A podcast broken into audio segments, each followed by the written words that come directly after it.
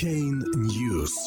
Утверждение СМИ о порнографии в блокчейне биткоина не соответствует действительности – Многие информационные ресурсы опубликовали информацию о том, что в блокчейне биткоина обнаружено большое количество ссылок на детскую порнографию, которая компрометирует сеть главной криптовалюты. Эксперты отвергают обвинения в том, что подобные данные делают использование биткоина незаконным. Исследователи из Рейнско-Вестфальского технического университета в Германии обнаружили в блокчейне биткоина запрещенный контент, что потенциально может что потенциально может поставить пользователей этой криптовалюты вне закона во многих странах. Германскими экспертами было выявлено в блокчейне примерно 1600 файлов, часть из них с сомнительным содержанием. Из них 8 порнографические материалы, один из которых связан с насилием над детьми.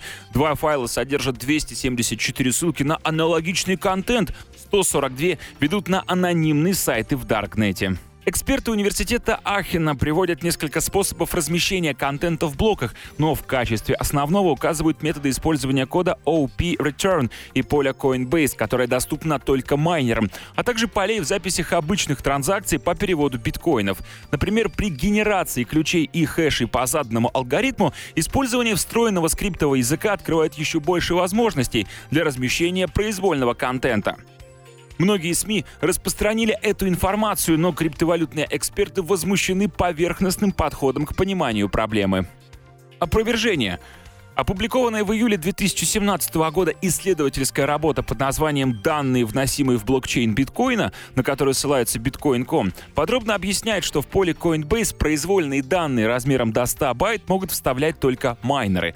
Есть пять других способов, с помощью которых данные могут быть закодированы в блокчейн биткоина. OP Return — один из них. В него помещается не более 80 байт данных, а все, что превышает этот размер, удаляется. Любой желающий найти детское порно в блокчейне биткоина должен совершить следующую последовательность действий.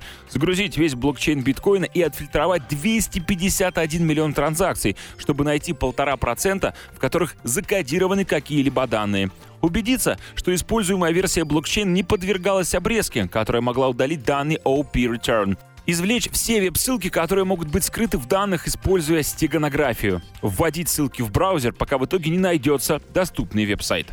Опытный аналитик и исследователь сети биткоина Ник Картер предупреждает в своем твиттере, любой журналист, который пишет о внесении произвольного содержимого в блокчейн биткоина, должен быть предельно осторожен, уточняя, в какой форме такой контент существует, насколько он доступен для извлечения, просмотра и так далее.